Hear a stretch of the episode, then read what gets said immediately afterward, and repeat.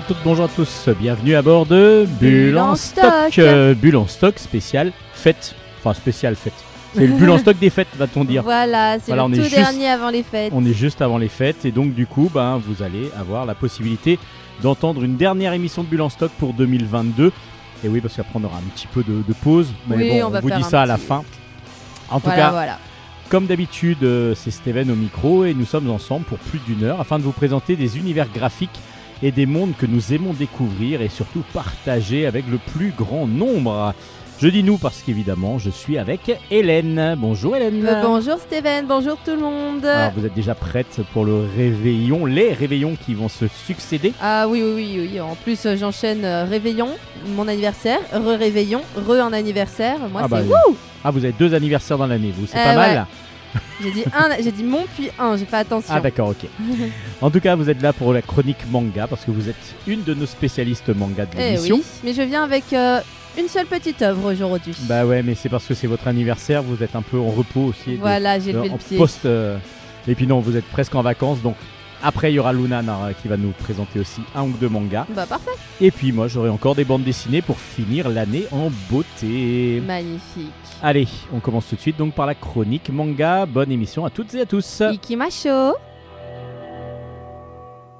Ohayo, waga. Chronique manga.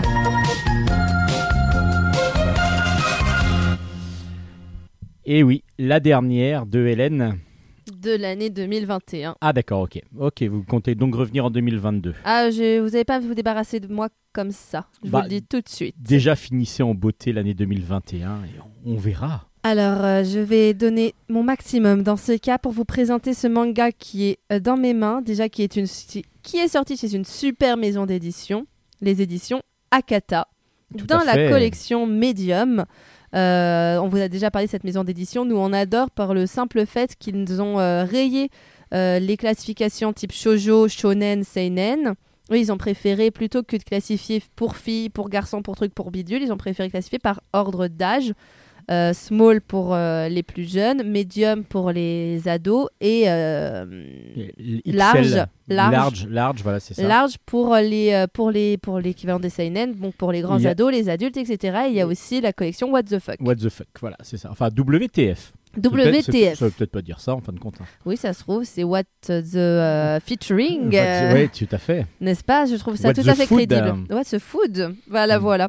Donc chez Akata, on a un manga qui est sorti. Il y a d'ailleurs déjà le tome 2 également. Je l'ai vu hier en magasin qui est sorti aussi. Mais là, j'ai que le tome 1. Je n'ai lu que le tome 1. Ça s'appelle Good Night World. C'est écrit par Uru Okabe. Et donc, j'ai le tome 1, comme je viens de vous le dire, entre les mains.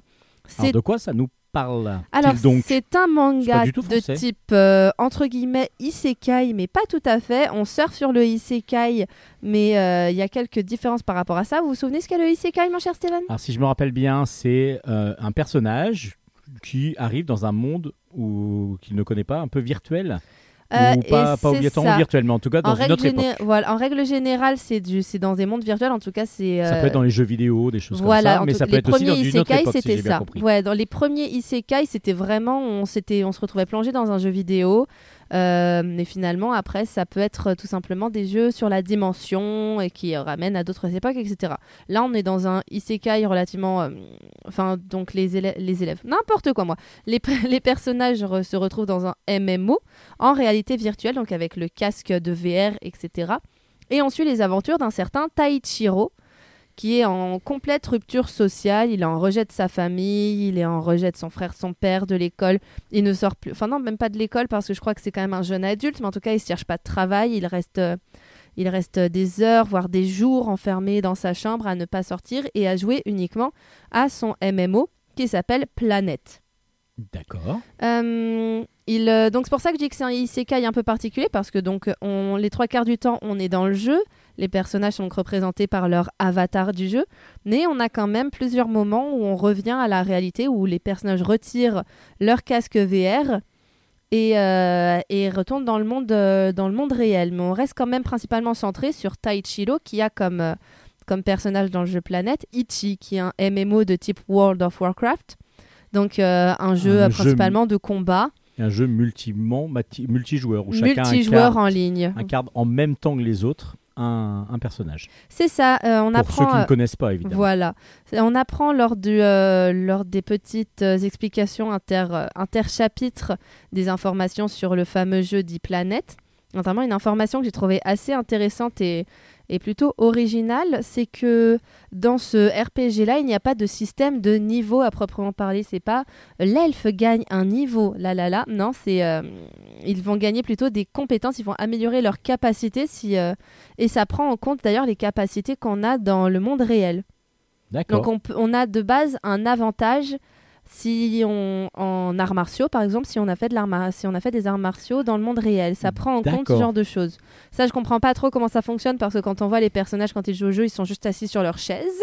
Mais ça arrive ça Ouais, doit être euh, euh, ça doit être il- des données récoltées je Ou peut-être, voilà, c'est ça, quand on, a, quand on s'inscrit, peut-être qu'il faut remplir tout un document. Enfin, ouais on peut on, on sait peut pas imaginer dit ça. parce que le justement l'auteur com- euh, compare ce système à de la musculation je cite ce qui est écrit dans le euh, Ah, donc plus on s'entraîne et plus on plus est on fort. s'entraîne, plus on est fort. Et, euh, et c'est vrai que c'est assez sympa. Du coup, il y a pas, les personnages sont pas rangés par niveau, mais donc par, par compétence dans tel ou tel domaine, ce qui leur donne un certain nombre de points. Euh, Il y a plein de stats différentes. Ça, peut, ça va de la cuisine à la hache ou au combat à main nue, etc. Il y a un Faire peu de la tout. cuisine à la hache, c'est pas si évident que ça non plus. hein. Ouais, c'est vrai, c'est vrai. Autant du bûcheronnage, d'accord, mais de la cuisine, bon, à moins d'avoir un sacré morceau de viande à découper, euh, c'est pas ce qu'il y a de plus c'est simple. du dinosaure, là. Ah, bah, il y a des dragons dans l'univers, donc pourquoi pas. Pourquoi pas Pourquoi pas Donc euh, on suit donc on suit Taichiro qui euh, qui est en rupture, qui est dépressif, qui est euh, anémique.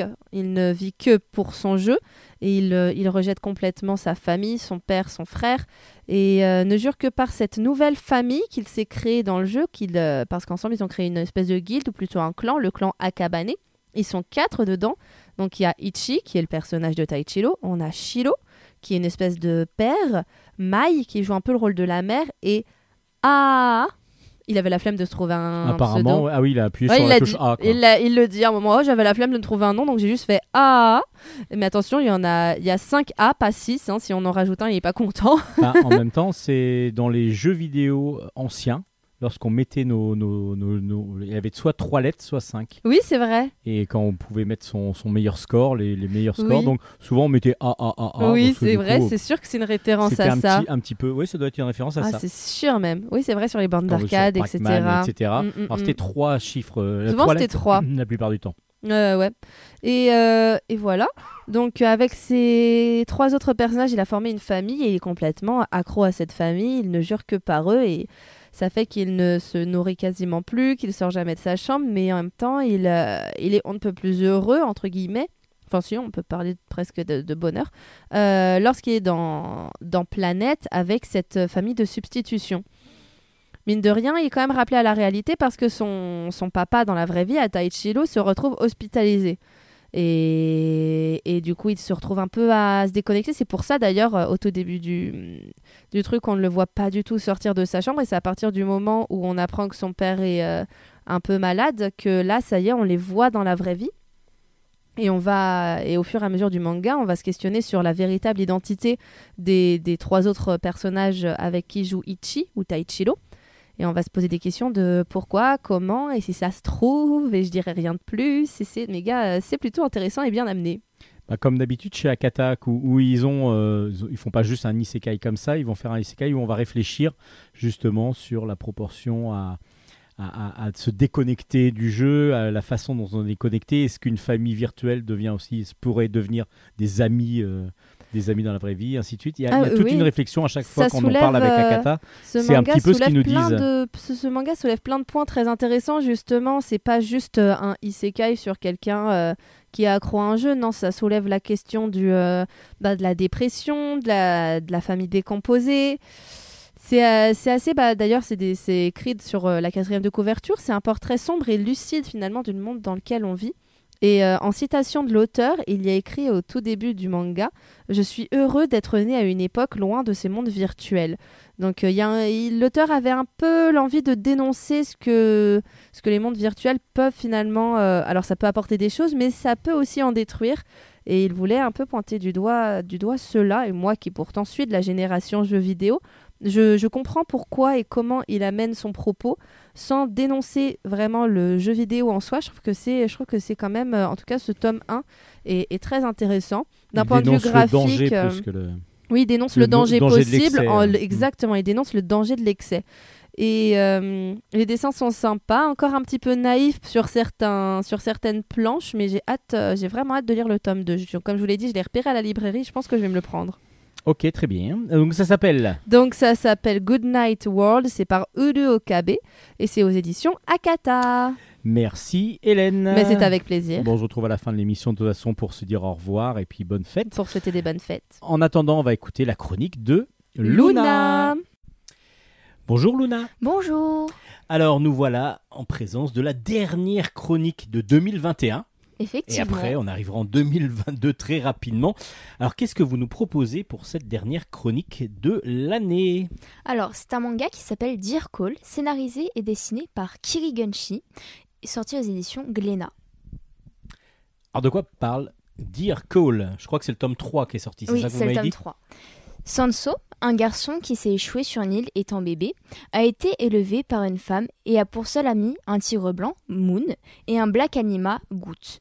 Les Black Anima sont des créatures tout droit sorties du Mont Noir. Elles sont pour la plupart dangereuses. Il faut donc les tuer. Pour ça, Rindo, une invocatrice de l'Invocadémie, va se rendre sur l'île de Sanso et tuer Goot, du moins c'est ce qu'elle pense. Moon a en fait avalé le Black Anima pour le sauver la vie. Sanso a aussi appris que Moon était un Beast, une créature qu'on invoque pour battre les Black Anima. Mais Moon est un des meilleurs Call Beasts, donc l'Invocadémie a besoin de lui pour affronter le Mont Noir. Rindo propose donc à Sanso d'aller à l'Invocadémie et il accepte. Le problème, c'est que Sanso ne sait pas contrôler sa puissance, donc il ne peut pas invoquer Moon trop longtemps. Arrivé là-bas, il fait la rencontre de il fait la rencontre d'Inato, avec qui il ne s'entend pas très bien car il veut absolument devenir plus fort que lui. Mais Sanso est toujours sûr d'une chose, Goot n'est pas un Black Anima. Donc il va voir un professeur qui a un échantillon de Goot pour pouvoir vérifier si Sanso a raison. Au final, on découvre que c'est bien un Black Anima. Dans le tome 3... Ah là, vous spoilez là Un petit peu. Pas vraiment. Bon, pas vraiment, pas vraiment. On n'a pas spoilé, vous avez pas entendu. C'est dans le tome 2. Moi, j'ai fait le tome 3, du coup, je dois, je dois quand même dire un peu oui, ce qui se passe. vous- eh oui, d'accord. Bon, en tout cas. On le est- découvre dans les quelques premières pages. Ok, Ça va. Oh, ça va, ça va. Allez. C'est pas, c'est pas la Et fin. dans ni le tome rien. 3, justement. Donc dans le tome 3, Sanso, Inato et trois autres camarades à eux vont avoir une mission. Aller au pied du Mont Noir pour cueillir une herbe médicinale qui ne se trouve que là-bas. Mais tout ne va pas se passer comme prévu. Ils vont être attaqués par une horde de Black Anima et ils vont aussi découvrir un secret sur le Black Anima très étrange. D'accord. Donc, beaucoup, beaucoup de magie. En même temps, il y a de la concurrence dans cette fameuse académie. euh, Oui. Ça fait penser un peu à My Hero Academia et ainsi de suite, non? On est un peu dans le Hmm, style euh, d'affrontement dans une académie dans- pour essayer d'être le meilleur? C'est pas pour essayer d'être le meilleur, c'est de base, c'est pour vraiment qu'ils défaire, enfin tuer les Black Anima et pour. Qui sont néfastes. Voilà, qui sont très néfastes. Sauf Groot. Non, il s'appelle pas Groot. ça Non, il s'appelle Groot. Et euh, je bah, s'appelle Groot. Non, je s'appelle Groot. mais du coup, lui, c'est c'est pour ça que Sanso euh, disait que c'était pas un Black Anima parce qu'il agit pas du tout comme un Black Anima. Ah, Parce il que pensait que n'en était pas un, du coup. C'est Goot qui a ramené Sanso sur euh, l'île, parce que du coup, en gros, c'est lui qui l'a trouvé. C'est lui qui, qui, qui, qui l'a aidé en fait, et du coup, il est. Donc, du il coup, c'est agit son pas du animal tout de comme compagnie, alors que normalement, ça devrait être Ouais, contre lui. voilà. Alors normalement, il Je devrait comprends, je comprends, je comprends. Alors, qu'est-ce que vous en avez pensé, vous, de cette euh, lecture Alors, j'aime beaucoup cette série car elle est vraiment originale et intéressante. Les dessins sont beaux, mais c'est pas le style qu'on a l'habitude de voir. Je recommanderais pas cette série aux plus jeunes, donc à partir de le cinquième et plus, car par moments c'est assez violent. On voit des cadavres et un peu de sang. D'accord. Bon, après, c'est du manga, donc du sang, c'est noir et blanc. Oui, du coup le mais sang en est même noir, temps, mais c'est- ça veut dire être. qu'il y a de la violence, il y a du sang. Voilà, c'est un peu gore. Un tout petit peu, c'est dans le tome 3 où c'est c'est un peu C'est voilà. un peu plus violent. Oui, voilà. D'accord. Est-ce que vous pouvez nous rappeler donc les références de cet album Donc ça s'appelle Dear Call, scénarisé et dessiné par Kirigunshi, sorti aux éditions Glénat. Et c'est donc le troisième tome qui est sorti. Oui. Merci beaucoup, Luna. Merci à vous. Bonne fin d'année Merci. et à l'année prochaine. À l'année prochaine. Vous venez d'écouter la chronique de Luna, la dernière chronique aussi de l'année 2021. Merci à toi, Luna, qui a rejoint donc l'émission il n'y a pas très très longtemps. Mm, mm. Mais Dernière de bonne- recrue, mais Ouais, euh, voilà, plutôt de bonne qualité, donc c'est plutôt agréable. Allez, on continue maintenant avec la pause musicale de la semaine, avec toujours une reprise un petit peu originale, ou en tout cas qu'on ne connaît pas, d'une d'une chanson souvent connue, euh, peut-être par un groupe connu que la dernière fois, c'était Michael Jackson, ouais. je Oui, crois bah, qu'on connaissait un petit peu. Ah bon, oh, je suis pas sûre. hein. Je Bon, là, crois pas aujourd'hui, que tout le c'est pas monde lui. connaisse. Faut être, euh, faut être pointu quand même Faut dans être le assez milieu. hein. pointu Mm, quand mm, même. Mais là, c'est pas lui aujourd'hui. Ah. Allez, c'est qui du coup? Mm. À vous de deviner. Is this the real life? Is this just fantasy? Caught in a landslide, no escape from reality. Open your eyes, look up to the skies and see. I'm just a poor boy. I need no sympathy. Cause I'm easy come, easy go. Little high, little low. Anyway, the wind blows doesn't really matter to me to me.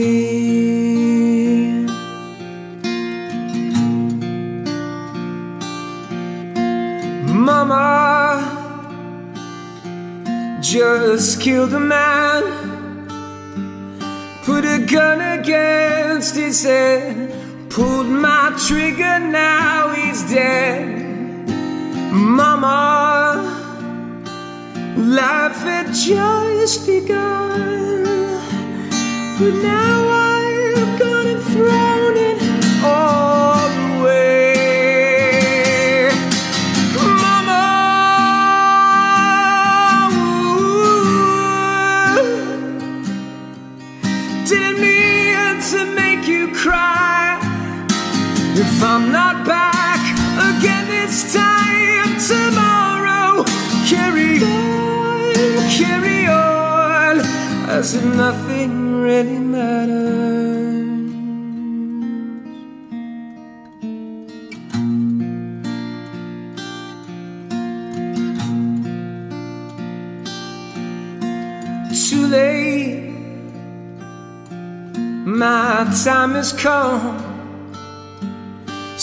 shivers down my spine, body is aching all the time. Oh, goodbye, everybody.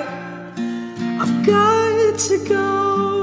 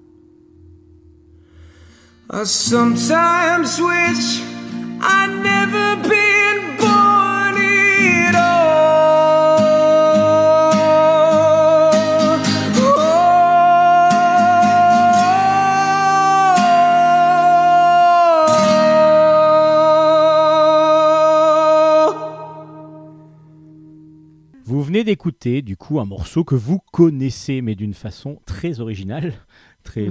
solo déjà, première chose. Et c'est Très euh, blues. Un Très peu. blues, ouais. c'est j'aime bien. Randy Coleman qui nous reprenait donc Bohemian Rhapsody des Queen. Donc en Ah bon, c'était Queen Ouais, c'est ça, tout à fait. Ah bon Tout à fait, tout à fait. Ah, si vous n'aviez pas que- reconnu, Je crois que euh, c'était NTM. bah, peut-être qu'ils l'ont reprise Ah aussi, mais en tout cas, j'en ai pas la connaissance. Ah ouais. Je En rigole, cas- bien sûr. hein, je suis pas. Bon, du coup, on va passer maintenant aux chroniques BD sur cette franche tranche de rigolade. Merci Hélène. Mais de rien, c'était cadeau. Chronique bande dessinée. On commence ces chroniques BD avec Les Dragons de la Frontière. Le tome 2 est sorti, ça s'appelle Cuerno Verde. C'est de Ivan Gilles au dessin, de Gregorio Murillo Ariette au scénario. Et c'est aux éditions Glénat et ça finit un diptyque. Donc très original. Alors quand on entend les dragons de la frontière sur la couverture, lorsque l'on voit les dragons de la frontière sur la couverture, on se dit bah on va sans doute voir de l'héroïque fantasy avec euh, justement des dragons. Et les dragons là, ce sont des cavaliers espagnols qui s'appellent les dragons et on est au 18e siècle, fin du 18e siècle, en 1779 exactement. Et il y a des cavaliers espagnols qui sont emmenés par le gouverneur Anza qui traversent les États-Unis, enfin ce qui vont devenir les États-Unis, et ils arrivent dans un village indien, dans ce deuxième tome, les villages d'indiens Hopi, dans le nord-ouest de l'Arizona. Et euh, enfin, de ce qui est maintenant l'Arizona, parce qu'à l'époque, ce ne s'appelait pas l'Arizona. Et depuis donc un moment, ils essayent de donc de s'implanter dans le Nouveau Monde. Et Anza et lui, il va chercher à plutôt que de soumettre tout le monde, va essayer de de devenir ami avec certains peuples, avec certains peuples indiens. Alors pourquoi le fait-il? C'est parce que il va avoir la possibilité comme ça de d'avoir une armée plus grande pour vaincre l'ennemi qu'il essaye de, de- de- vaincre, évidemment, c'est le peuple Comanche. Et du coup, on va voir comment ces dragons donc euh, espagnols vont réussir petit à petit à s'intégrer dans la population et vont pouvoir petit à petit comme ça mener à bien leur mission. Alors c'est très très très documenté euh, cette période de l'histoire euh, espagnole et du coup ben, c'est très intéressant de voir autre chose que ce que l'on peut connaître habituellement, de ce que l'on a vu habituellement et euh, c'est un diptyque qui est assez passionnant. Alors il faut vraiment lire les deux premiers, euh, enfin les tomes euh, l'un après l'autre pour vraiment avoir l'ensemble de ce que l'on doit retenir et vraiment la quintessence de tout ce que l'on doit euh, apprendre, évidemment, et découvrir. Et puis surtout, ben, on va le découvrir grâce à un magnifique dessin de Ivan qui vraiment euh, permet d'avoir quelque chose de sublime, un dessin réaliste qui fonctionne à merveille avec beaucoup de détails et c'est vraiment impressionnant comme graphisme.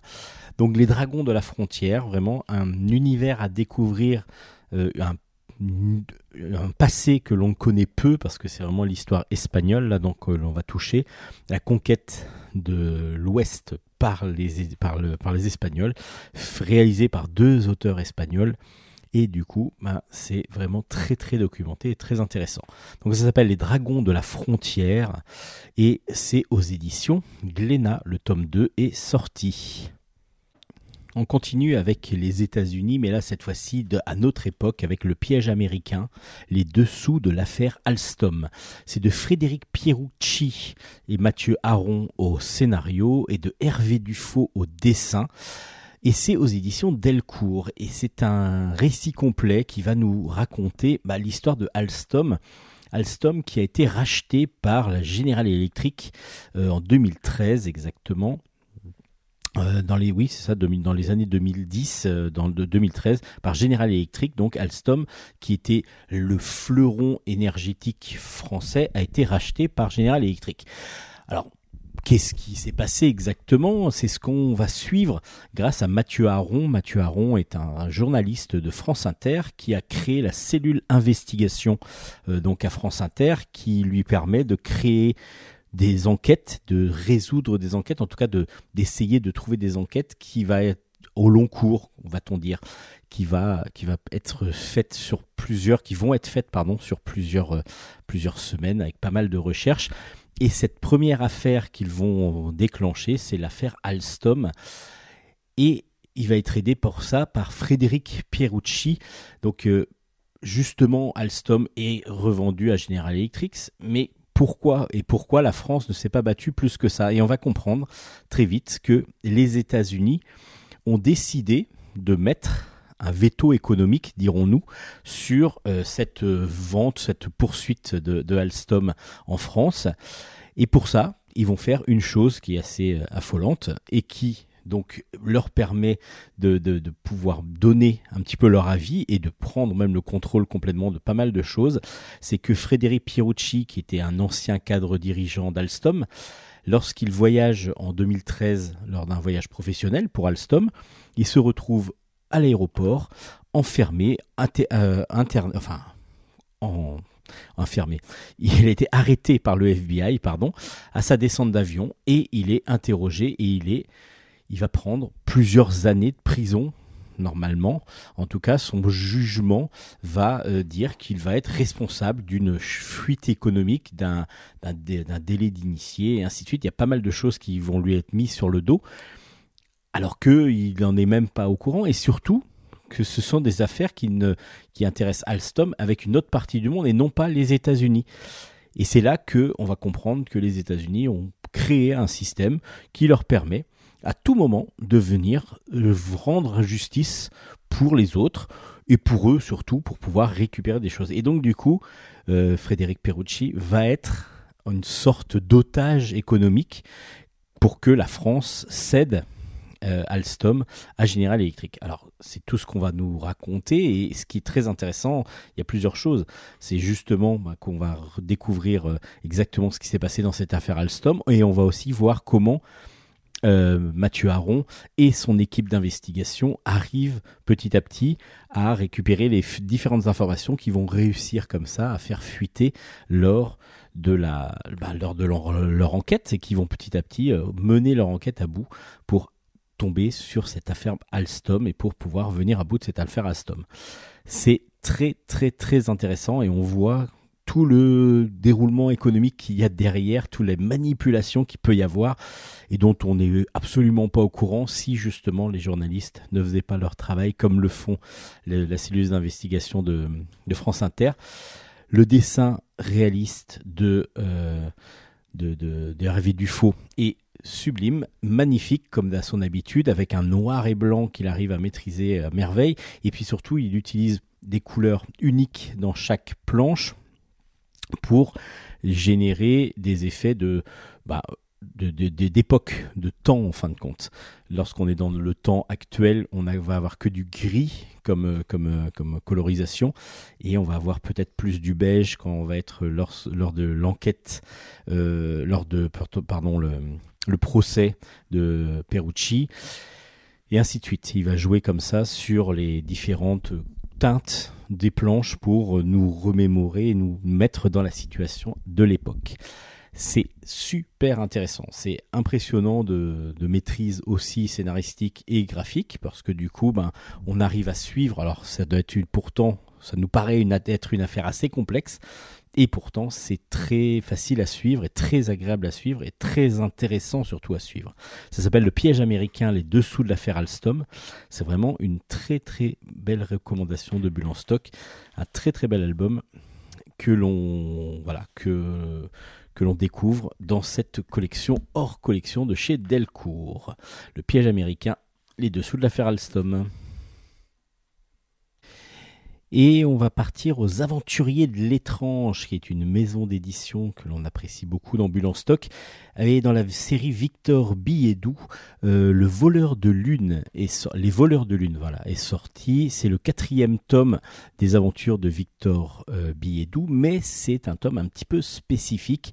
Alors c'est de Pierre Winninger, euh, en hommage à Pierre Winninger qui est décédé, et donc du coup euh, les aventuriers de l'étrange ont décidé de poursuivre un petit peu sa mémoire avec des rééditions de ses albums qui ne sont plus édités, qui étaient édités chez Glénat à l'époque et qui ne sont plus édités maintenant, chez Glénat ou chez euh, Okapi, je crois. Et Les Voleurs de Lune, donc du coup, c'est un album un petit peu spécifique. Pourquoi? Parce que lorsque vous allez l'ouvrir, vous allez voir qu'il n'y a pas de planches ou très très peu. Alors il y a quelques planches, euh, mais beaucoup de crayonnés. Enfin, il y a des crayonnés aussi. Et puis il y a le tapuscrit, comme on appelle ça, c'est-à-dire taper à la machine. Euh, ce n'est pas manuscrit, mais c'est donc le scénario de les- du, voleur de lune. Les voleurs de lune, c'était le quatrième et dernier tome normalement de Victor Billedou. À part qu'il n'a jamais été fini par Pierre Winninger, qui, a qui est passé sur autre chose du coup. Alors du coup, ce qu'on fait pour pouvoir compléter la collection Victor Billedou, parce que les trois premiers tomes ont été réédités, c'est de reprendre toutes les, tout ce qu'il avait, tout ce qu'on avait pu trouver dans les archives. Donc il y a justement ce fameux scénario écrit, tapé à la machine. On va avoir des crayonnés, pas mal. On va avoir quelques planches finalisées. Et puis on va avoir des interviews de Pierre Winninger qui va nous expliquer à travers des interviews d'époque comment il a créé euh, Victor Billedou et comment ben, on remarque petit à petit que ça lui, ressemble un petit peu, ce fameux journaliste euh, de l'étrange qui va euh, faire des enquêtes assez, assez surnaturelles. Donc Victor Billedou, c'est un son héros qui petit à petit il a laissé tomber en fin de compte un petit peu, même s'il avait quand même toujours cette sympathie euh, avec lui, mais euh, du coup là ce voleur de lune, on est plus sur l'archive de comment est créé Victor, euh, comment un auteur peut se, désister petit à petit de son héros aussi, parce qu'il avait envie d'en changer, je pense, apparemment. C'est ce que l'on peut comprendre dans, certaines, parties de cet album. Donc du coup, c'est plus pour ceux qui apprécient Victor Billedou euh, et qui veulent avoir un complément et vraiment avoir l'intégrale de ce qui a pu se faire autour de ce, héros, plutôt que de euh, découvrir quelque chose en fin de compte. Même si on découvre petit à petit, grâce à ces interviews et au crayonné, au, au découpage et, et au manuscrit, comment euh, a pu travailler Pierre Winninger, ce qui est très très intéressant et ce qui est donc un album qui complète bien l'ensemble de la collection des Victor Billedou. Ça s'appelle donc Les Voleurs de Lune, des aventures de Victor Billedou, tome 4. C'est aux éditions des Aventuriers de l'étrange qui ont toujours autant de passion pour euh, nous présenter soit des auteurs étrangers, vraiment de très très bonne facture la plupart du temps, et aussi bah, de remettre à jour un petit peu des auteurs oubliés comme Pierre Winninger justement avec cette série. Donc euh, Victor Billedou. Donc là, ce sera le quatrième et dernier tome de Victor Billedou aux éditions des Aventuriers de l'étrange.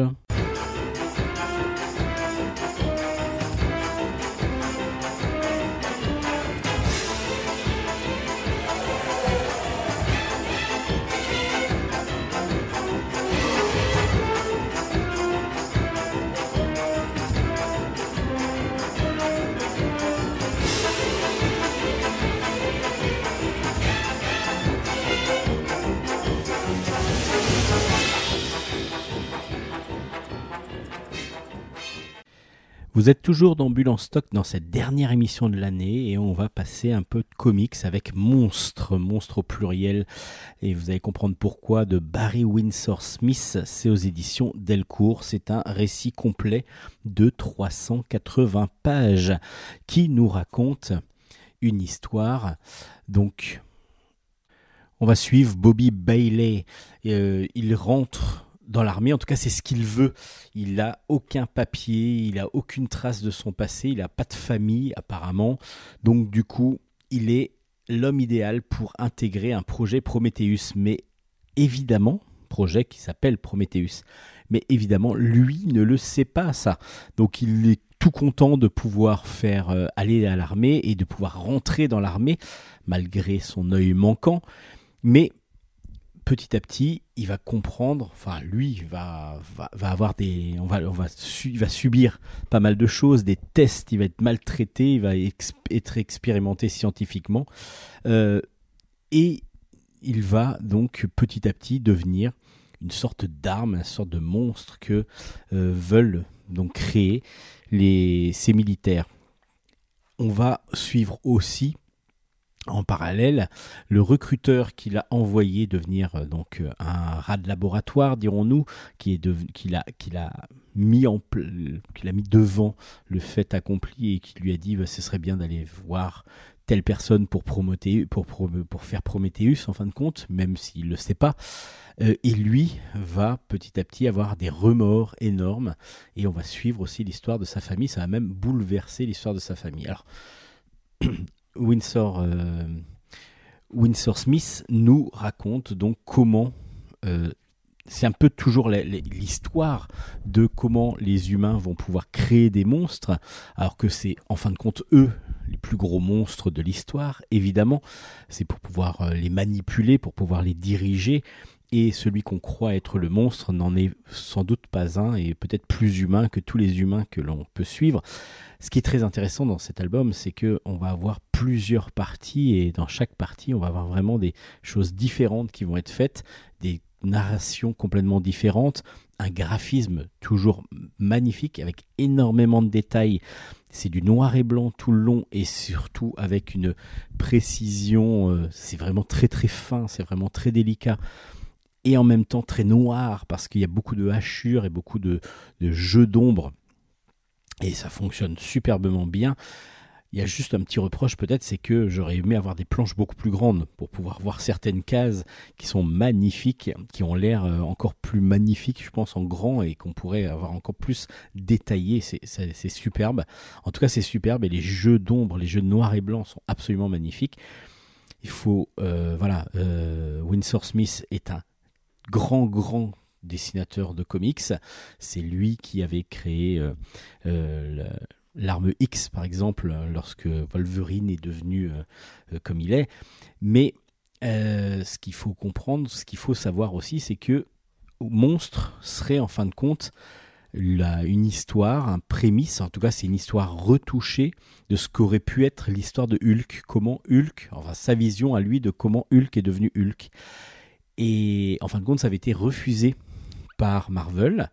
Donc du coup, il a mis du temps pour retravailler son histoire, pour rechanger pas mal de choses, pour que on ne voit plus Hulk comme euh, donc euh, Bruce Banner et ainsi de suite. Donc c'est pour ça qu'il s'appelle même, euh, si je me rappelle bien, il a deux, il a deux, deux B dans son, voilà, il s'appelle Bobby Bailey, Bruce Banner et Bobby Bailey par exemple. Ça pourrait presque être être ça, et que on a comme ça donc euh, des, réminiscences un petit peu de ce qu'aurait pu être Hulk et comment il serait devenu Hulk et euh, donc euh, manipulé par les humains, par les hommes et il en a retravaillé toute l'histoire pour en faire ce monstre au pluriel. Euh, ça a mis plus d'une trentaine d'années apparemment pour pouvoir nous offrir ce sublime album avec des graphismes impressionnants. Vous allez avoir des, vous êtes inondé de détails. Alors il faut vraiment apprécier le noir et blanc, mais lorsque vous adorez le noir et blanc, comme moi je peux l'être, euh, bah, vous allez vraiment beaucoup, beaucoup, beaucoup apprécier cet album. Alors il faut le lire, il faut vraiment le tenir aussi pour pouvoir euh, le lire euh, au mieux, parce qu'il faut tenir les, les 380 pages, mais c'est tellement beau.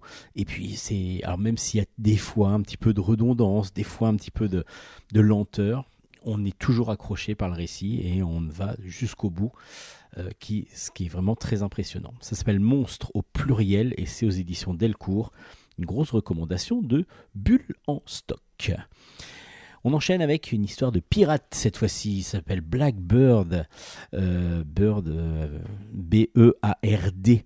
Le tome 2 s'appelle Ma mort est douce. C'est de Jean-Yves Delitte au scénario et au dessin et c'est aux éditions Glénat. Alors, dans l'album précédent, je vous disais que les dessins étaient magnifiques. Bah là, ça va être la même chose, surtout que Jean-Yves Delitte nous offre un récit de pirate. Donc, Blackbird, si vous avez compris, c'est Barbe Noire. Euh, un récit de pirate tout à fait classique, mais avec des dessins absolument magnifiques. Il faut savoir que Jean-Yves Delitte est devenu même euh, peintre officiel de la marine belge, tellement il est passionné d'histoire maritime et surtout un très très bon spécialiste du dessin maritime. Et donc, évidemment, une histoire de pirate, ça, ça tombe sous le sens. Donc là, on est au XVIIIe siècle et Barbe Noire donc écume les mers des Caraïbes. Dans le premier tome, il croisait la route d'un négrier avec euh, une femme et une enfant euh, à bord, euh, qui était la femme d'un notable, britannique. Alors, à vous de découvrir ce premier tome. Et dans le deuxième, ils ont donc trouvé, après l'attaque donc de ce fameux négrier, l'intendant du navire a remis à Blackbird, donc à Barbe Noire, un carnet qui indiquerait l'emplacement d'un trésor. Et donc, bah, comme toute bonne histoire de pirate, évidemment, on va suivre cette aventure pour pouvoir voir s'il y a vraiment un trésor au bout et si vraiment Barbe Noire, le sanguinaire Barbe Noire, et là on va le retrouver comme ça, et euh, va, arriver à son but, donc trouver ce fameux trésor. Donc Jean-Yves Delitte nous offre encore des superbes planches dans ce deuxième tome, avec un dessin réaliste euh, comme il en a l'habitude, et puis des superbes planches, vraiment avec un, des couleurs en plus qui sont à l'avenant et qui euh, c'est Douchka Delitte donc euh, qui fait les couleurs et les couleurs sont vraiment parfaitement choisies pour donner les ambiances comme il le sou- comme, euh, comme le souhaite le dessinateur et puis ben évidemment tout ce qui est bateau euh, c'est ah, parfait c'est parfait tout simplement parfait Euh, on est vraiment dans la grande grande aventure avec des précisions graphiques qui sont magnifiques ça s'appelle Blackbird aux éditions Glénat. C'est une recommandation de Bulle en stock parce que c'est vraiment un très très bon diptyque. Donc c'est de Jean-Yves Delitte aux éditions Glénat. Cette fois-ci, nous nous rendons dans le Japon médiéval avec le clan des Otori. Le deuxième tome est sorti, ça s'appelle Le silence du rossignol. C'est de Stéphane Melchior au scénario, Benjamin Bachelier au dessin, et c'est d'après le roman de Lion Hearn et c'est paru aux éditions Gallimard BD. Alors, le clan des Otori, si vous ne l'avez pas lu en roman, bah, vous allez pouvoir le découvrir en bande dessinée. C'est un roman culte maintenant déjà, qui a cinq tomes. Je crois qu'il y a un sixième qui est sorti en 2021. Euh, donc, euh, la première histoire en cinq tomes, donc du coup, euh, nous raconte bah, plusieurs clans, une, bataille entre plusieurs clans, et on va suivre en particulier Takeo. Takeo est lui un jeune invincible, invisible, pardon, pas invincible. Il malheureusement pour lui, il est, on peut le vaincre, mais euh, jeune invisible qui est pourchassé par les hommes d'Ida Sadamu. Euh, ils ont en plus euh, tué toute sa, toute sa famille. Et donc Takeo a été recueilli par Otori Shigeru, Shigeru et qui a fait de lui son héritier. Il va apprendre aussi, grâce à Muto Kenji, qu'il a des secrets, il a des arts secrets qu'il peut lui développer parce qu'il fait partie justement de la tribu des, des invisibles. Et du coup, il va petit à petit réussir à maîtriser un peu ses pouvoirs. Il va donc suivre toujours son père adoptif euh, et ils vont devoir rencontrer la future promise de son, de son, de son père, donc euh, de, de, de Otori, de Shigeru Otori, euh, qui a 15 ans et qui a été enlevé par, euh, qui est en fin de compte une sorte de, qui a été enlevé donc de, de par son, par, donc qui a été donné par son peuple, par, sa, par ses parents exactement, en otage à un autre clan. Et ce clan qui essaye de dominer l'ensemble du territoire va essayer de trouver un petit peu la paix avec les Otori en offrant cette femme, cette jeune fille de 15 ans, euh, en, en tant que femme justement légitime de Shigeru Otori. Lui, apparemment, ne le souhaite pas. Et justement, euh, Takeo et cette jeune demoiselle vont tout de suite, se, quand ils vont se rencontrer, Kaede s'appelle-t-elle, euh, vont tomber amoureux l'un de l'autre. Mais il va encore se passer pas mal de choses. Alors, ça paraît, il y a encore d'autres clans dont, on, dont je ne parle pas là, mais qui sont derrière toute cette manigance, il y a pas mal de choses qui se passent, et on se dit, mais on s'y perd complètement. Et en fin de compte, et en fin de compte, ce qui est très très fort euh, de la part de Stéphane Melchior, comme apparemment de l'auteur du roman, c'est de faire un récit assez complexe parce qu'il y a plusieurs tribus, plusieurs clans qui s'affrontent, qui sont en guerre depuis pas mal de temps, qui essayent pour certains d'être alliés, d'autres qui font la paix. En s'alliant, ben, du coup, ils s'échangent aussi des otages. Il y a pas mal de choses qui se passent dedans. Et puis, en suivant cette histoire, l'histoire de Takeo, on va comprendre tout cet univers, tout ce monde mis en place par l'auteur, et on y comprend tout. On y comprend tout parce que déjà, c'est superbement bien écrit et superbement bien adapté parce que c'est pas évident d'adapter un roman fleuve comme ça avec autant de personnages sans que ce soit euh, bah, trop complexe à comprendre et au contraire on est complètement plongé dedans. C'est simple c'est lisible.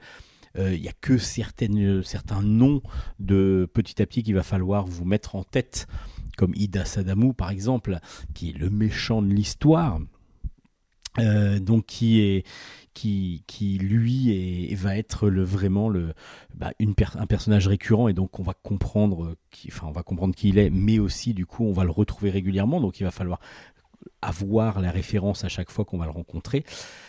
Et puis bah, du coup, le dessin en plus nous permet de différencier totalement tous les personnages et on est plongé dans l'histoire sans avoir aucun problème de compréhension. Et c'est ce qui est toujours assez fort dans les adaptations de romans, et en particulier des romans de ce type-là, qui sont des romans fleuves, qui nous qui, qui mettent en, en, exergue beaucoup beaucoup de personnages. Là, on a cette facilité de lecture dans cette adaptation qui est assez impressionnante et j'adore, j'adore, j'adore cette adaptation. Le dessin est très vivant. Euh, paraît des fois assez euh, simple et en même temps très efficace toujours. Et puis on a une vitalité dans, dans ce, que, dans, ce, dans, cette, euh, dans ce dessin qui est très très agréable à suivre. C'est une pure merveille d'écriture, d'adaptation. Euh, déjà le roman en lui-même, et je ne l'ai pas lu moi, mais on m'en a dit que du bien, et il faut absolument que j'y mette le nez. Mais il est vrai que les adaptations BD, bah, déjà, me donnent tellement envie de, de lire donc déjà la BD, que bah, je pense que les romans vont suivre très rapidement une fois que euh, j'aurai pu lire les BD. Ça s'appelle Le Clan des Autori. C'est une grande réussite d'adaptation par euh, Stéphane Melchior et Benjamin Bachelier. Et c'est aux éditions Gallimard BD. Le tome 2 est sorti et je vous le recommande grandement. Le Clan des Autori chez Gallimard BD.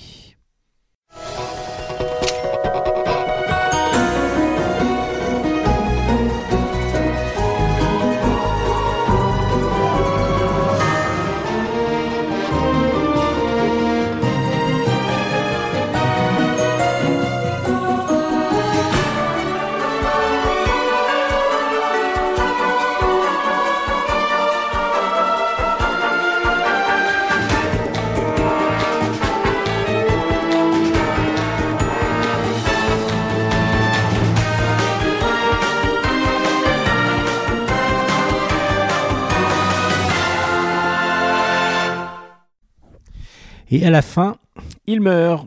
Et eh oui, c'est la sale vérité sur les contes. C'est donc un album de Lou Luby, euh, très très original, aux éditions Delcourt, euh, très très bien dessiné et surtout très bien présenté, parce qu'on a l'impression d'avoir un, un, recueil de contes, justement, avec toute la bordure de toute la tranche des pages dorées, et ça rend super bien. Et en fin de compte, ce que nous raconte Lou Luby, euh, c'est vraiment vraiment euh, très très original. Enfin, c'est très original. En même temps, c'est ce qu'on sait déjà, c'est que les contes, lorsqu'on les connaît, nous, la plupart du temps, bah, ce sont des adaptations, des énièmes adaptations, et en particulier ceux de Disney, par exemple, qui euh, ont été édulcorés, totalement édulcorés, euh, de toute violence, de toute, de toute cruauté. Euh, de toute aussi méchanceté des personnages. En tout cas, c'est tous les côtés horribles qui peuvent être enlevés de toutes ces, adaptations. Donc quand on voit la petite, la petite sirène, lorsque l'on voit Réponse de chez Disney, évidemment, ce n'est pas le récit original. Et on va comprendre très vite dans cet album, ce qui est super intéressant, et c'est ce que j'ai beaucoup, beaucoup apprécié dans l'album, c'est que ce n'est pas non plus, comme on pense, les frères Grimm ou Charles Perrault qui ont adapté ces, ces, ces, ces contes. Ça vient des fois de plus loin. Ça vient de beaucoup plus loin des fois. Et donc, du coup, on va, par exemple, la, Cendrillon. Cendrillon, on se dit toujours que c'est les frères Grimm qui ont raconté Cendrillon. Eh ben non, ça vient des Chinois. C'est une histoire chinoise qui a été adaptée petit à petit, qui a été racontée, parce que les contes, en fin de compte, ce sont des, des légendes, des, des, des- choses que l'on se racontait, et petit à petit, ben, qui ont été mis en euh, qui ont été écrites, qui ont donc été récupérées, qui ont été adaptées à différentes époques. Et suivant les époques, évidemment, ben, on n'avait pas tout à fait les mêmes façons d'écrire. Ça dépendait pour qui aussi c'était fait, parce que petit à petit c'est devenu pour les enfants, alors que les contes c'était plutôt des histoires que l'on se racontait, mais pour tous, non pas que pour les enfants. Et c'est pour ça qu'il y a eu euh, le fait d'édulcorer comme ça les, différents, euh, les différents personnages et les différentes caractéristiques des contes. Et c'est ce qui va être très intéressant, c'est qu'on va comprendre comment ont été adaptés au fur et à mesure les contes et ce que fait Lulubi, ce qui est très intéressant aussi, c'est qu'il va y avoir un chapitre sur comment les contes sont arrivés jusqu'à nous. Il va y avoir à chaque fois, après, ensuite, quelques planches sur des, contes. Mais les contes originels en fin de compte. Et il va y avoir, en fin de compte, oui. il va y avoir comme ça ben, l'histoire de Cendrillon, comme elle était au départ, qu'est-ce que, que les Grimm ont changé, qu'est-ce que Perrault a changé dedans aussi, et, et avant d'arriver comme, comme on la connaît maintenant, cette histoire de Cendrillon avec la belle-mère. euh, et euh, c'est beaucoup plus violent que ça, évidemment. Parce que vous savez pas que, euh, que, que du coup, les, les filles de. Les, sœurs, en tout cas adoptives, de, de Cendrillon, pour pouvoir essayer la pantoufle de verre, qu'est-ce qu'elle faisait? Ben, Il y en a une qui s'est coupé carrément les orteils, l'autre qui s'est coupé le talon pour pouvoir rentrer euh, dans la chaussure, pour pouvoir se faire, faire croire que c'était elle. Donc c'est assez horrible. Donc euh, des atrocités comme ça, il y en a pas mal. Et puis qu'à la fin, quand Cendrillon va se marier, elle va se venger d'une certaine façon avec euh, deux colombes qui seront sur ses épaules. Vous allez découvrir tout ça et c'est super intéressant. Super intéressant parce qu'on va découvrir et la vraie histoire et en même temps comment on en est arrivé à avoir nos comptes de maintenant? C'est très très bien fait, beaucoup d'humour, beaucoup d'humour dans tout, dans tout dans tout cet album, dans tous ces albums, euh, enfin dans tout cet album plutôt, et dans toutes ces histoires, je voulais dire, parce que c'est fait en chapitres en fin de compte, et il y a beaucoup beaucoup à chaque fois d'humour, et c'est savoureux. Le dessin simple qui paraît naïf, en fin de compte, est très très efficace avec un traitement de couleurs euh, avec juste quelques couleurs dominantes dans chaque planche.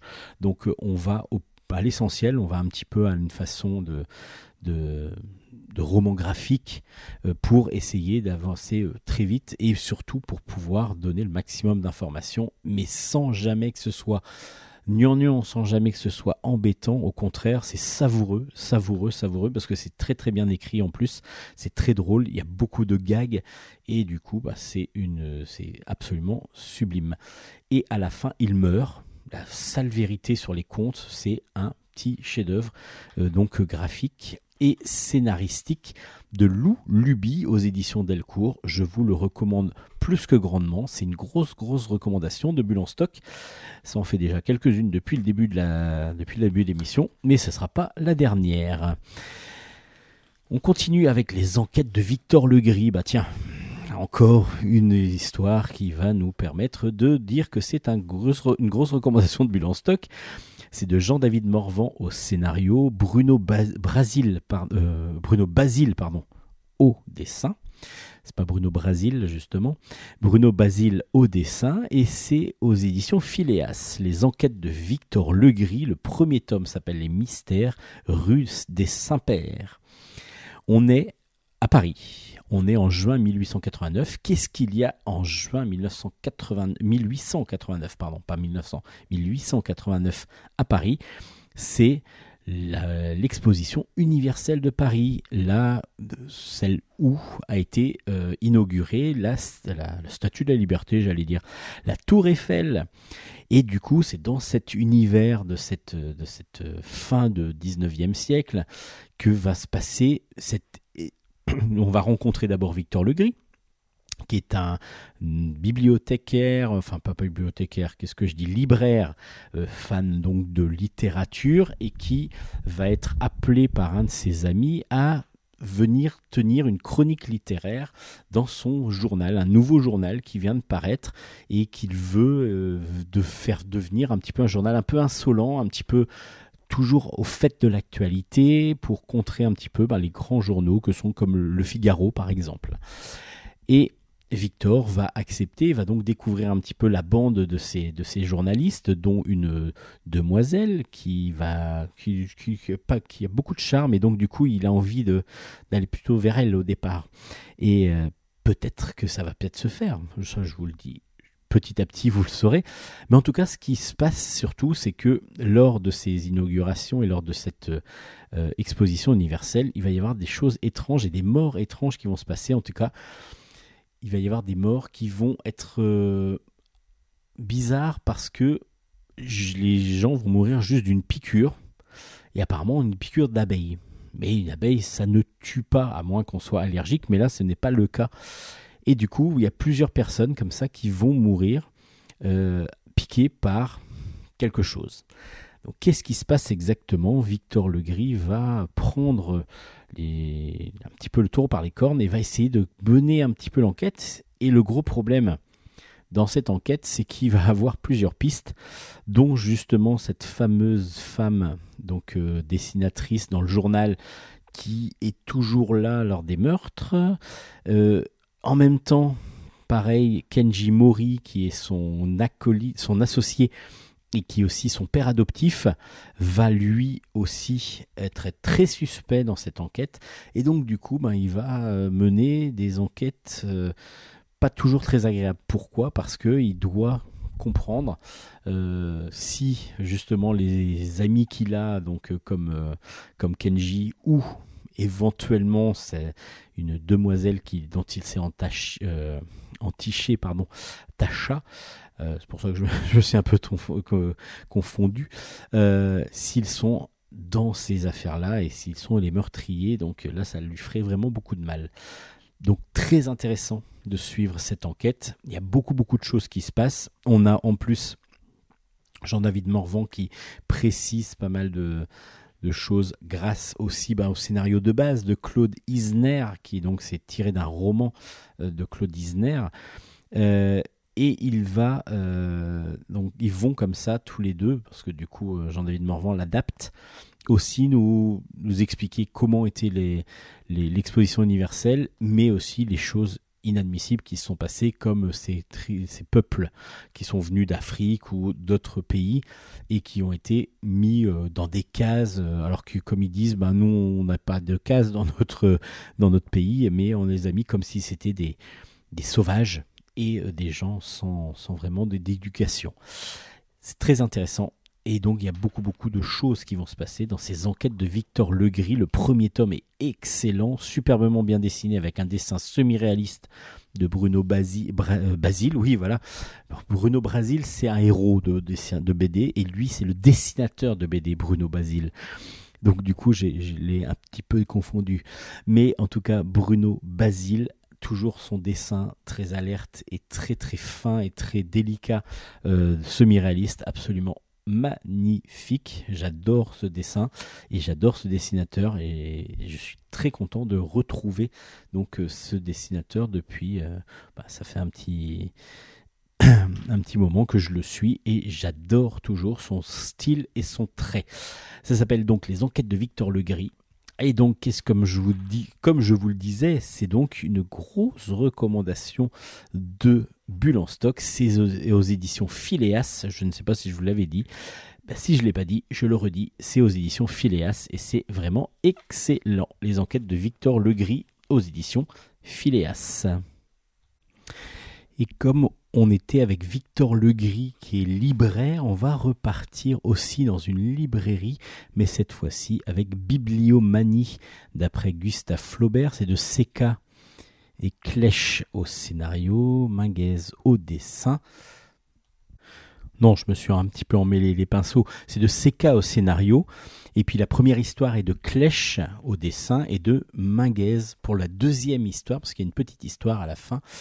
Et tout ça mis en couleur par François Reynaud. Et c'est aux éditions Varou. Alors, Flaubert, c'était l'année Flaubert en 2021, l'année de ses 100, 200, hop, hop,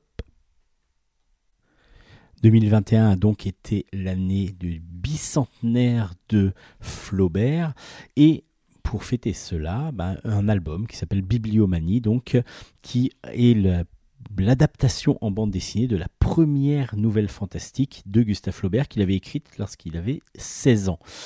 Euh, on, on est au 15e siècle et on va euh, suivre donc un bibliothécaire, enfin un bibliomane exactement, donc un fan de livres qui s'appelle Eustache Guillotin, qui a une particularité.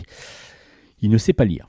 Mais il est amoureux des livres. Il est amoureux des livres à tel point qu'il a ouvert une librairie, mais que à chaque fois qu'il va vendre un livre, alors faut savoir que les livres sont encore assez rares et justement sont des objets précieux et pour lui encore plus précieux parce qu'il leur parle carrément à ses livres et il, euh, il en fait vraiment des objets de collection, de même plus que de collection, ce sont des œuvres d'art pour lui. Comme en plus il ne sait pas lire, bah, il, les, contemple juste, il, est, il est fan de ces, de ces objets.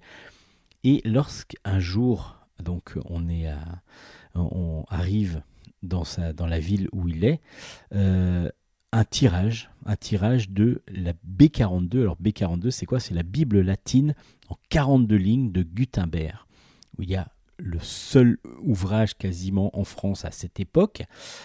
Et il va y avoir une vente aux enchères de ce livre. Et donc il va tout faire, il va tout faire pour pouvoir accéder à cet euh, objet le plus précieux, c'est son précieux justement, et il veut absolument gagner cette enchère. Donc il va vendre des livres dont il tient, énormément. Mais le gros problème, c'est que bah, les acheteurs qui, vont, qui ont acheté ces livres vont être découverts morts. Alors est-ce que c'est lui qui les a tués? Ben voilà, c'est une enquête policière un peu fantastique. Une enquête policière, oui et non. C'est plus un thriller pour savoir exactement ce qui se passe, mais au 15e siècle, et c'est superbement bien réalisé. D'abord parce que du coup c'est une nouvelle que l'on connaît peu de Gustave Flaubert. Donc du coup moi c'est vrai que ayant lu du, du Flaubert ça je ne l'avais pas lu. Et puis du coup on est dans un dessin réaliste très connoté évidemment euh, euh, donc euh, historique, mais qui fonctionne un petit peu comme, un, comme une enquête et donc on est vraiment pris tout de suite dans le récit avec des personnages vraiment emblématiques et ça fonctionne très très bien. Ça fonctionne très très bien. Le scénario est bon, l'histoire est, est- est intéressante et du coup on est pris tout de suite dans cette, dans cette, euh, dans cette adaptation de ce de cette nouvelle de Gustave Flaubert. Donc c'est un bon hommage à Gustave Flaubert par ce Bibliomanie. Et dans la deuxième histoire, qui est plus courte de 5-6 pages, on va avoir Gustave Flaubert qui euh, sort de tombe, tout simplement. Euh, il revient dans sa ville, Rouen, donc euh, c'est la ville de Gustave Flaubert. Et Rouen, ben, il sort de tombe et il va 200 ans après se dire ben voilà je vais aller rendre enfin Bouvard et Pécuchet je l'ai fini. Je vais rendre mon ouvrage complet. Bon Bouvard et Pécuchet n'avait pas été avait déjà été édité mais euh, justement il n'était pas obligatoirement fini. Là il pour lui il l'a finalisé. Il va aller visiter Rouen pour pouvoir remettre son manuscrit. Mais bien sûr Rouen 200 ans après a complètement changé et on va suivre avec lui sa et avec un de ses amis euh, bah, son parcours dans Rouen et voir quelles traces il a laissé à Rouen et si les gens le connaissent encore ou pas. Lui, il se dit que non et petit à petit, il va comprendre qu'il est complètement passé à la postérité et en particulier dans sa ville natale, Rouen. Donc la deuxième histoire de Jean-Marie Minguez, là, est aussi très très bien faite. C'est très, très agréable. Donc euh, pour ces éditions Varou, un très bon album qui s'appelle Bibliomanie, qui euh, fait donc euh, référence aux 200 ans qu'aurait eu Gustave Flaubert cette année, en 2021. Et du coup, avec un inédit quasiment, enfin quelque chose qui est assez difficile à, à trouver, ou alors peut-être pas difficile à trouver, mais en tout cas que l'on connaît peu de Gustave Flaubert. Donc euh, ce, ce- cette nouvelle bibliomane qui est bibliomanie qui est donc euh, adaptée en BD chez Varou. Our whole universe was in a hot, dense state that nearly 14 billion years ago expansion started. Wait, the earth began to cool, the autotrophs began to drool, Neanderthals developed tools, we built a wall. We built the pyramids.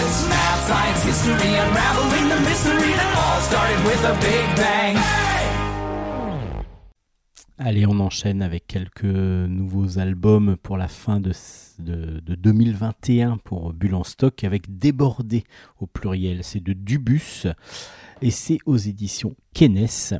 C'est un recueil de, de dessins journalistiques, de dessins de presse, mais des fois il y a aussi des petites, euh, BD très rapides. Mais on va reprendre l'année 2021 de Dubus avec les euh, différents dessins qu'il a fait pour les différents organes de presse avec lesquels il travaille. Il travaille beaucoup pour la dernière heure, euh, la Libre Belgique et tous les semaines dans le Soir Mag. Alors là, ce sont que des journaux belges. Et Kenes étant une maison d'édition belge, évidemment, on a comme ça ce grand caricaturiste belge que l'on découvre, nous, en France. En tout cas, moi, je l'ai découvert par cet album, avec donc pas mal de, gags ben, autour, évidemment, du dessin aussi, autour du sujet de l'année 2021, la pandémie, coronavirus, mais Dubus est assez politique aussi. Donc du coup, il a pas mal de références à tout ce que l'on trouve en Belgique et toutes les histoires politiques belges. Et là, c'est un petit peu le problème des fois, c'est qu'on n'a pas toujours les références lorsqu'on est français. Donc on va être peut-être plus intéressé que lorsqu'on est belge avec euh, différents ministres belges que l'on va découvrir, différents chefs de gouvernement. Et puis évidemment, on a quand même beaucoup beaucoup de gags et de dessins qui correspondent à des choses que nous on connaît euh, davantage si on n'est pas belge. Moi je dis nous les Français. Mais euh, on a des hommages à, Diego Maradona, par exemple, euh, qui, qui, est vraiment très très très très bien dessiné. Enfin, c'est très bien vu. C'est les tombes de Maradona, de Diego et de Maradona. Vous, pouvez aller voir.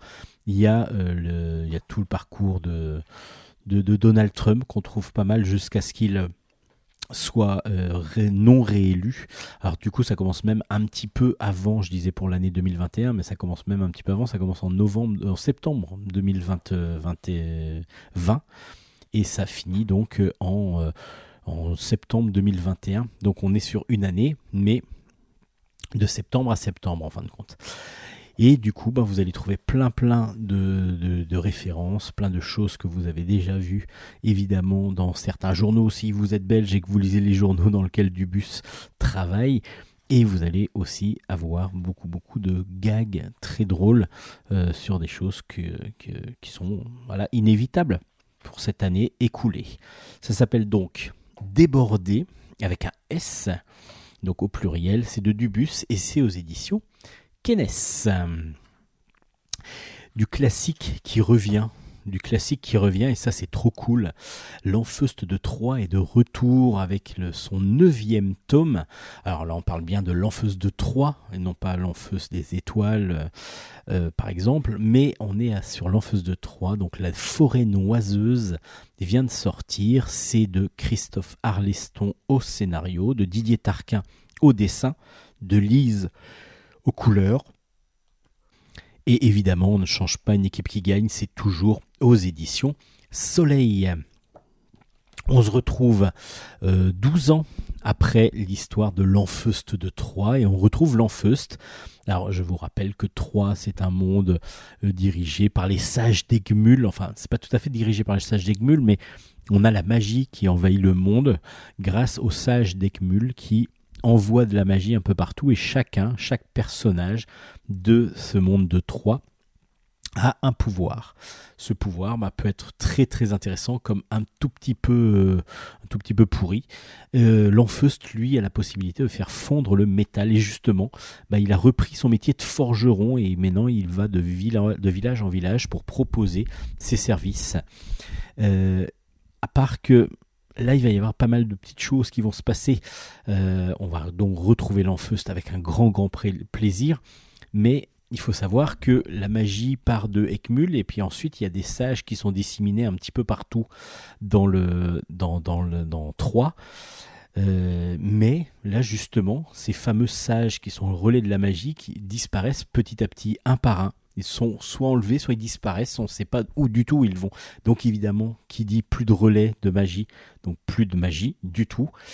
Et l'Enfeust va devoir enquêter, on va lui demander d'enquêter sur cette ces, disparitions de, euh, de mages. C'est absolument génial comme d'habitude et on a grand grand grand plaisir à retrouver nos héros, euh, euh, donc l'Enfeust en particulier, dans une histoire inédite et surtout dans un one shot parce que maintenant Christophe Arleston a décidé de une fois qu'il a fait deux trois séries en fin de compte avec huit tomes à chaque fois donc euh, ce qui fait quand même pas mal, euh, même un peu plus, parce qu'il y avait 26 albums en 24 ans euh, de l'Enfeust. Donc ils avaient fait une pause pendant que Didier Tarquin faisait US, UCC Dolores. Euh, donc du coup, ils sont revenus tous les deux, tous les trois, même avec Lise aux couleurs, euh, sur, leur, euh, sur leurs amours de jeunesse. Et l'Enfeust maintenant va être un petit peu à l'instar de Troll de Troie. des, des one-shots. Donc du coup, ça va être une histoire à chaque fois et ça va être, je pense, un petit régal à chaque fois parce que comme d'habitude, Christophe Arleston s'amuse de son monde, de son univers, de ses personnages et il peut leur faire faire pas mal de choses et c'est un grand grand plaisir de retrouver ce héros, ce héros qui a fait la notoriété de ce grand scénariste qui est Christophe Arleston et de d'excellents dessinateurs. Euh, je ne vais pas trop vous faire euh, la, la dithyrambe sur les deux, mais je pense que si ce serait faisable euh, très facilement de dire que voilà, c'est un classique de chez classique, que c'est de l'action pure et que c'est absolument génial. Il y a une petite chose que je peux vous dire par contre, un petit petite chose que qu'on va avoir très bientôt, j'espère, ce sera en automne apparemment. Euh, il va y avoir une adaptation en podcast. Euh, qui va être faite de l'Enfeuse de Troyes. Et déjà, les quatre premiers tomes ont été faits. Euh, ce sera donc adapté et enregistré par euh, de, grands acteurs comme par exemple Gérard Darmon qui sera le narrateur principal de l'histoire de l'Enfeuse de Troyes, donc en podcast. Et ça pourrait être vraiment très très très intéressant aussi. Donc l'Enfeuse de Troyes arrive et revient et reviendra encore, euh, bah, on l'espère, non même sûr, euh, très vite. Donc l'Enfeuse de 3 tome 9, La forêt noiseuse est sortie aux éditions Soleil et c'est un pur régal comme d'habitude. Le tome 13, là cette fois-ci de Seul, seul pluriel les âmes tigrées, c'est euh, aux éditions Dupuis, c'est de Fabien Vellman au scénario, de Bruno Gazzotti au dessin et c'est toujours aussi bon aussi, c'est donc comme je disais aux éditions Dupuis. On retrouve toujours ce dessin aussi rond et aussi euh, spirou, dirons-nous, de Bruno Gazzotti, mais euh, qui fait euh, vraiment toujours l'unanimité et merveille à chaque planche. Et cette histoire de plus en plus, pas complexe, mais qui s'étire de plus en plus vers différents cycles vers différents cycles. Et là, justement, c'est la fin avec ce 13e, cycle, avec ce 13 tome d'un cycle où les personnages principaux, donc je vous rappelle que seuls, ce sont des enfants qui se sont réveillés un jour euh, seuls dans la ville, donc dans l'univers dans lequel ils vivent, euh, il n'y a plus d'adultes, il n'y a que des enfants, ils, devoir, ils vont devoir se, se s'aider, s'épauler et comprendre surtout pourquoi ils ne sont tout seuls. Euh, et petit à petit, on va avoir des découvertes, on va avoir des choses qui vont se passer. Je vous en dis pas trop, il faut vraiment pour moi avoir lu les autres pour pouvoir apprécier au maximum ces albums. Là, par exemple, celui-là, euh, évidemment, c'est la fin d'un cycle parce que les différents protagonistes, donc les cinq protagonistes principaux que l'on suit depuis le début, euh, s'étaient séparés, ont, ont, été séparés, va-t-on dire plutôt, après pas mal de péripéties.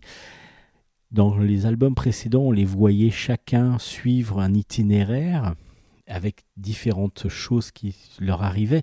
Et là, ils vont se retrouver dans ce dernier, dans ce, 13e tome. Mais ce n'est pas le dernier pour autant. C'est un, point de chute et on va avoir un rebondissement encore, une suite. Et c'est vraiment un plaisir de se retrouver dans cet univers-là.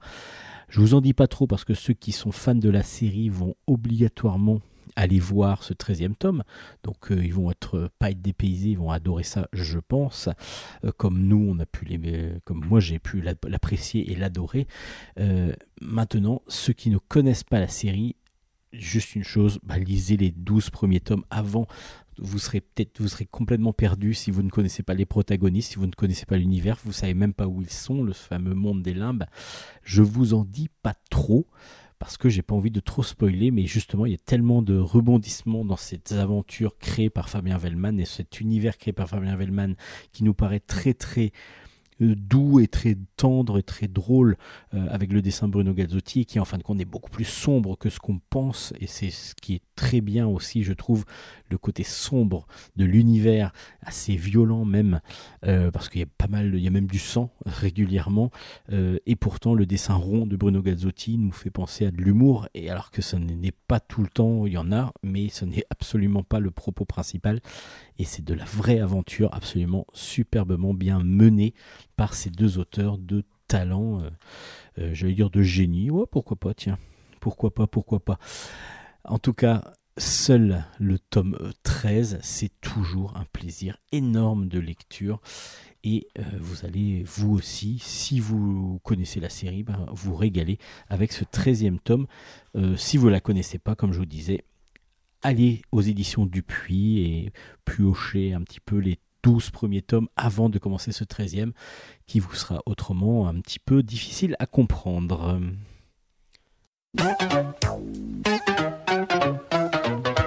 Et là qui va là Et là ça va pas Oh là je suis là C'est moi que voilà. Ça va être la joie. Au nom de la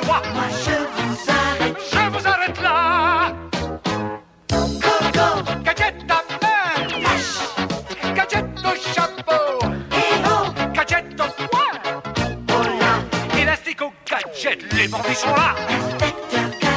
Ils n'échapperont pas. Si l'inspecteur fait gaffe.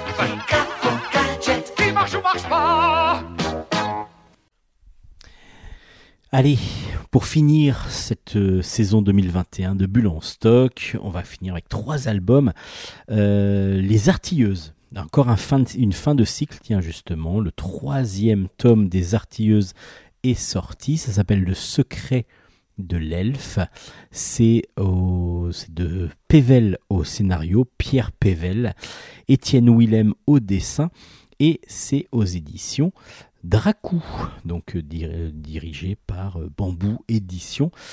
Et c'est encore une pure merveille de dessin et de scénario, parce que du coup, on va avoir un univers complètement fantasmagorique et on va avoir des personnages très très emblématiques, superbement bien dessinés, avec un dessin semi-réaliste de Étienne Willem, qui est vraiment, vraiment, vraiment super talentueux et qui nous donne vraiment envie de vivre de les aventures avec ces trois personnages, ces trois artilleuses dans cet univers créé par Pierre Pével. Je vous rappelle le contexte. On est en 1911, mais dans un Paris de la belle époque, du coup, mais dans un Paris fantasmé un petit peu où les hommes et les peuples merveilleux, comme les gnomes, les elfes, les ogres, euh, tous les lutins et autres, vivent en harmonie. Et oui, vivent ensemble, euh, avec, pour certains, évidemment, pas de beaucoup de, de plaisir, d'autres avec beaucoup de plaisir. Donc, du coup, ben, ces deux, ces, ce petit peuple, dirons-nous, ce peuple imaginaire et ce peuple humain vont vivre euh, comme ça des aventures. Et on va suivre les artilleuses dans cet univers, les trois artilleuses qui sont des voleurs aventurières qui euh, vont, euh, qui s'appelle Lady Remington, Miss Winchester, pardon, et Mademoiselle Gatling. Donc trois trois héroïnes euh, plutôt néfastes au départ vu qu'elles sont voleuses évidemment qui vont vivre de grandes aventures et qui vont nous faire vivre de grandes aventures dans cet univers créé par Pierre Pével qui est très très intéressant et du coup qui nous permet de nous extasier à chaque fois, à chaque page, à chaque nouveau tome, euh, bah, de, de, de la diversité, de, de la profusion de, ces, de cet univers créé, créé en plus graphiquement par Étienne Willem de la façon la plus remarquable. Je ne vais pas trop vous en dire sur le troisième tome parce que du coup, euh, j'aimerais bien, il vaut mieux aussi avoir lu les deux premiers tomes pour vraiment apprécier au, maximum les artilleuses. Sachez juste, que ces trois artilleuses donc euh, ont volé euh, une bague qui s'appelle la sigillaire. C'est une bague qui permet euh, euh, donc de de, passer apparemment d'avoir des enfin qui, aurait des pouvoirs avec l'outre-monde. L'outre-monde c'est un monde parallèle euh, plutôt néfaste. Et du coup euh, cette bague est recherchée par les services secrets français, allemand et elfique elfique aussi donc qui se disputent cette bague et elles sont en possession de cette bague. Donc elles sont poursuivies évidemment par ces trois euh, ces trois entités qui veulent évidemment reprendre possession de cette bague avant qu'il n'arrive malheur euh, à cause de l'utilisation néfaste de cette bague.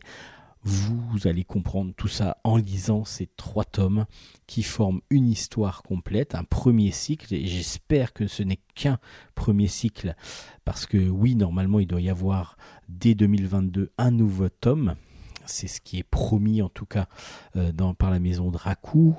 Et euh, donc du coup, cet univers fantastique, vous allez pouvoir le retrouver dans d'autres aventures. Mais là, ce premier triptyque forme une aventure où on va découvrir les artilleuses, on va découvrir le monde créé par Pierre Pével et on va être subjugué de nouveau le dessin merveilleux d'Étienne Willem.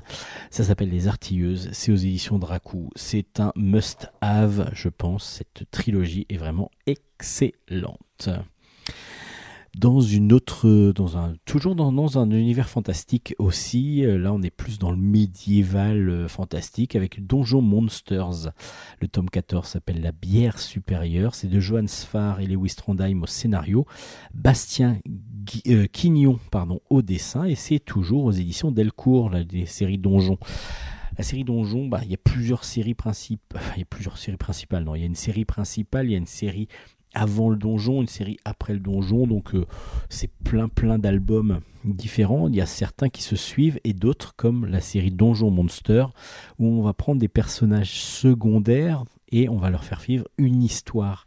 Et justement, donc dans, ce nouveau tome, euh, on va suivre donc une personne, c'est euh, Bonnie Malone, une jeune lapine qui euh, va devoir vivre une grande aventure parce qu'elle est mandatée par le maître brasseur, donc un maître brasseur dans son village, un village de, lapins, euh, pour pouvoir essayer de vendre plus loin que la seule ville des lapins où personne n'a le droit de rentrer à part des lapins. Ils sont un peu racistes, va-t-on dire. Euh, elle va devoir les démarcher pour essayer de trouver de nouveaux clients et de nouveaux acheteurs pour la bière euh, que fait donc son brasseur de patron? Mais évidemment, une concurrence euh, dans ce, monde de la bière, de la pression et ainsi de suite n'est pas la bienvenue. Donc, on va essayer de la tuer. À part que ben, cette jeune demoiselle Bonnie, qui paraît toute frêle et toute menue et toute, toute voilà, comment dire, euh, toute délicate, va se retrouver être, va se, va se trouver être une tueuse assez hors pair et quand elle se met en colère, ça fait mal. Mais elle s'en rend même pas compte. Elle est un petit peu naïve là-dessus. Elle se dit, moi, je voulais pas faire du mal. Enfin, c'est assez drôle. C'est toujours très drôle, même dans Donjon Monster. Et enfin dans Donjon tout simplement, mais déjà l'univers est complètement euh, fou. Il peut arriver tout et n'importe quoi et c'est souvent ce qui arrive. Et c'est toujours un- une agréable surprise de lecture. Et là justement ce personnage de Bonnie Malone ben, on le trouve très très agréable. C'est il y a plein de rebondissements il y a beaucoup de choses qui se passent. Et c'est un plaisir de lecture comme d'habitude. Donc c'est un one shot euh, sur cet univers euh, donc dans cet univers de donjon mais en suivant cette lapine vendeuse de bière et qui nous a, enfin moi qui m'a fait vraiment rire et qui m'a donné vraiment envie de continuer encore à lire Donjon. Bon, ce, qui est le cas depuis le début, le premier tome qui est sorti, ça m'avait déjà donné envie et il est clair que ça va continuer. Euh, Bastien Quignon prend en plus du coup ben, l'univers de Donjon avec euh, le, ses crayons et ça, ça fonctionne super bien. C'est le dessinateur de Sacha et Tom Cruise que je vous avais déjà euh, déjà évoqué et que je vous avais déjà conseillé parce que c'est un univers assez fou aussi, assez fantasmagorique. Sacha et Tom Cruise, c'est un, un garçon et son chat aux éditions Soleil. Et du coup, ben, le dessin de, Bastien Quignon fonctionne très bien dans l'univers de Donjon, à part que là, il, y a un côté beaucoup plus sombre et beaucoup plus violent dans Donjon. euh, donc, euh, qui, on voit qu'il se régale à dessiner euh, tout cet univers assez, étrange et assez sombre. Ça s'appelle Donjon Monsters, tome 14 aux éditions Delcourt. Et c'est donc excellent comme à son habitude. Et on va finir par un, un album, pardon, plutôt jeunesse. Ça s'appelle Le Codex de Théo. Le premier tome s'appelle Jacques le Harceleur. C'est un scénario de Mylène Lambert, de Romain Pujol, avec des dessins de Guillaume et des couleurs de Ben Becca. Et tout ça, c'est aux éditions Kenes. Alors, de quoi nous parle ce premier tome de cette série? Et c'est reparti pour une aventure. Théo, c'est un ado qui est assez normal. Il est euh, dans un collège. Euh, il fait pas vraiment, euh, vraiment ses devoirs. Il est un peu feignant. Il casse euh, évidemment la tête à sa grande sœur et ses sœurs même avec qui il s'entend pas toujours bien. Donc du coup, il essaye de les enquiquiner au maximum. Il a, voilà, c'est un ado tout à fait classique. Et puis, il a par contre beaucoup de bagou. Il a, euh, il, a facilité à, se lier d'amitié avec tout le monde, à, pouvoir discuter comme ça avec pas mal de monde. Et du coup, il va euh, devoir avec ses amis Paul et Lucie, résoudre une sorte de petite enquête. En effet, il y a quelque chose qui se passe dès qu'il arrive au, au collège. Euh, il y a sa sœur, sa grande sœur, qui lui dit fais attention au professeur de physique, il est très spécial. Apparemment, il, fait du mal, il peut faire du mal à certains animaux, voire certains enfants. Et justement, il a, euh, il a un pouvoir un petit peu sur les enfants. Alors, Léo, euh, Théo, pardon, euh, Paul et Lucie vont évidemment enquêter et vont aller assez loin même dans leur enquête parce qu'il va se passer des choses complètement folles dans, cette, dans ce collège. Je vous en dis pas trop. Et il y a aussi évidemment, lorsque l'on parle de dans le titre de Jacques le harceleur, il y a aussi évidemment une histoire de harcèlement et savoir ce qu'il va falloir faire contre le harcèlement de, quelqu'un qui va se faire régulièrement euh, donc euh, traumatisé, souvent raillé, et justement, lui va en faire un ami et un allié pour pouvoir ensuite bah, se débarrasser de ce fameux harceleur. Mais voilà, il y a deux enquêtes un petit peu, enfin c'est pas deux enquêtes, il y, a, quelque chose de très humain dans une enquête, l'autre qui est complètement plus, un peu plus farfelu parce que ça va un peu plus loin, c'est presque du fantastique euh, parce qu'il y a une sorte de confrérie mystérieuse dans le collège. Alors, je vous en dis pas trop parce que justement j'ai pas peur de trop en révéler et c'est ce que j'ai bien aimé dans cet album, c'est que les auteurs auraient pu très bien juste parler d'un de harcèlement dans un collège, chose qu'on aurait déjà vue. Il l'aurait fait avec beaucoup d'humour et avec un dessin rond euh, comme, le, comme la Guillaume qui est excellent et qui fonctionne à merveille. J'adore, j'adore ce dessin. J'adore ce dessin euh, très drôle. Et puis les vannes sont assez sont, bien vues, sont bien écrites. Donc du coup, ça aurait pu très bien marcher. Mais le fait de rajouter une sorte d'enquête à côté, bah, nous rajoute un deuxième, comme s'il y avait deux fils, comme s'il y avait deux albums un petit peu en même temps. Et c'est ce que j'ai trouvé très agréable à lire, c'est que on ne s'est pas arrêté juste sur le côté social et euh, difficulté d'un ado dans un collège. On est aussi parti sur une enquête qui est complètement plus folle, complètement plus aberrante, dirons-nous, enfin quelque chose qui a peu de peu de peu de peu de chances d'exister, on pense, donc qui est loin d'une réalité, alors que l'autre histoire est un peu plus réelle et complètement réelle même. Donc du coup, on a les deux et donc euh, ça fonctionne euh, très bien. Euh, on est un petit peu perdu des fois au départ, et puis en fin de compte, ça se met en place petit à petit.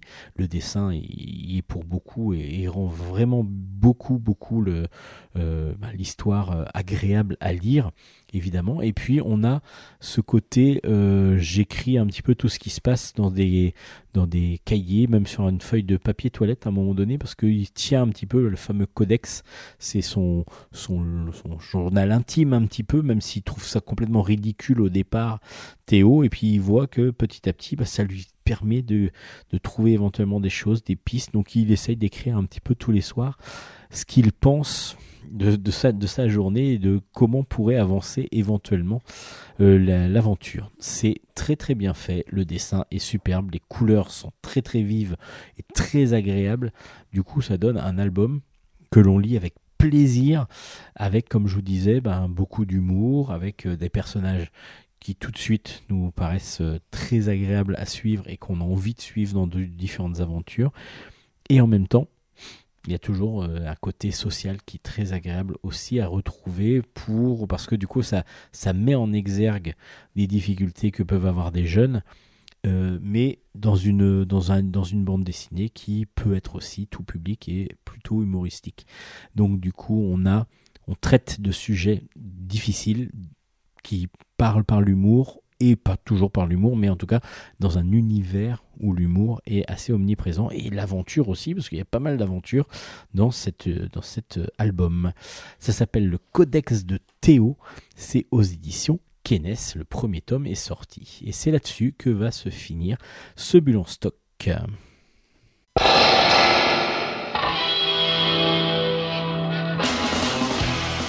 Et voilà, bulle stock euh, 2021, c'est fini.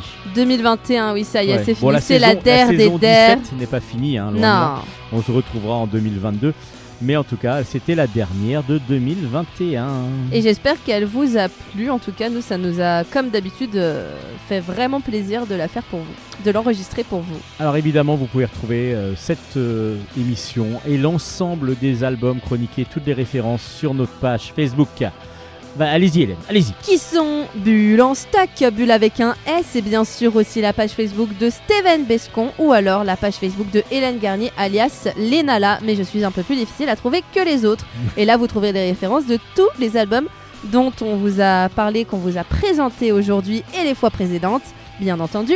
Et euh, sur toutes les plateformes de euh, De podcast, streaming. de streaming, Voilà, Deezer, Spotify, iTunes et je, et je ne citerai pas tout parce que je ne connais pas tous les noms, mais absolument tout.